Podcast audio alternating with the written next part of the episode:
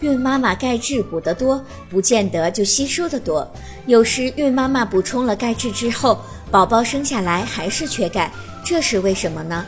这就需要孕妈妈在补钙的同时，还需要适量的补充维生素 D。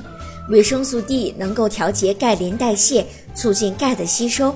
人体获得维生素 D 有两种方式：一是服用富含维生素 D 的保健品以及食物，比如鱼肝油、动物肝脏等；二是通过晒太阳的方式在体内合成。有了足够维生素 D，孕妈妈每天摄取的钙质才能得到有效的吸收和利用。但是，维生素 D 的摄取量并不是越多越好。